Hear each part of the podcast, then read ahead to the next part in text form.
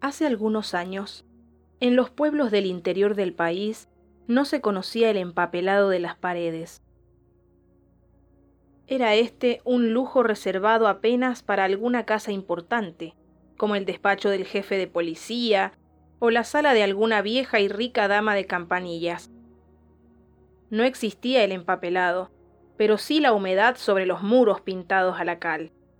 Para descubrir cosas y soñar con ellas da lo mismo frente a mi vieja camita de jacarandá, con un deforme manojo de rosas talladas a cuchillo en el remate del respaldo, las lluvias fueron filtrando para mi regalo una gran mancha de diversos tonos amarillentos, rodeada de salpicaduras irregulares capaces de suplir las flores y los paisajes del papel más abigarrado.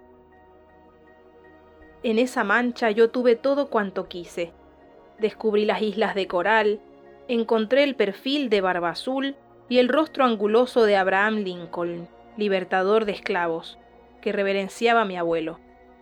Tuve el collar de lágrimas de Arminda, el caballo de Blancaflor y la gallina que pone los huevos de oro. Vi el tricornio de Napoleón, la cabra que amamantó a desdichado de Brabante, y montañas echando humo de las pipas de cristal que fuman sus gigantes o sus enanos. Todo lo que oía o adivinaba cobraba vida en mi mancha de humedad y me daba su tumulto o sus líneas. Cuando mi madre venía a despertarme todas las mañanas, generalmente ya me encontraba con los ojos abiertos, haciendo mis descubrimientos maravillosos. Yo le decía con las pupilas brillantes, tomándole las manos, Mamita, mira aquel gran río que baja por la pared, cuántos árboles en sus orillas, tal vez sea el Amazonas, Escucha, mamita, cómo chillan los monos y cómo gritan los guacamayos. Ella me miraba espantada. Pero es que estás dormida con los ojos abiertos, mi tesoro. Oh, Dios mío, esta criatura no tiene bien su cabeza, Juan Luis.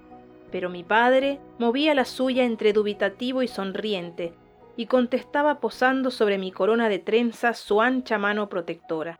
No te preocupes, Isabel, tiene mucha imaginación, eso es todo y yo seguía viendo en la pared manchada por la humedad del invierno cuanto apetecía mi imaginación. Duendes y rosas, ríos y negros, mundos y cielos. Una tarde, sin embargo, me encontré dentro de mi cuarto a Yango, el pintor.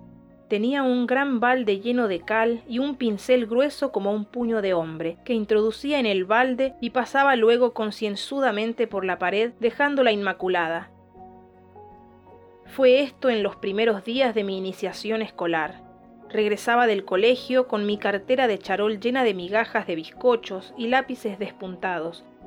De pie en el umbral del cuarto, contemplé un instante atónita, casi sin respirar, la obra de Yango que para mí tenía toda la magnitud de un desastre. Mi mancha de humedad había desaparecido, y con ella mi universo. Ya no tendría más ríos ni selvas, inflexible como la fatalidad, Yango me había desposeído de mi mundo.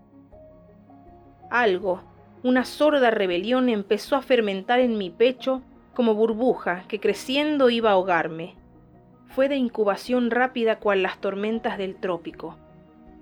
Tirando al suelo mi cartera de escolar, me abalancé frenética hasta donde me alcanzaban los brazos con los puños cerrados Yango abrió una bocaza redonda como una O de gigantes.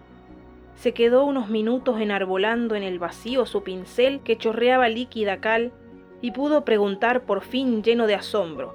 ¿Qué le pasa a la niña? ¿Le duele un diente tal vez? Y yo, ciega y desesperada, gritaba como un rey que ha perdido sus estados. ¡Ladrón! Eres un ladrón, Yango, no te lo perdonaré nunca. Ni a papá, ni a mamá que te lo mandaron.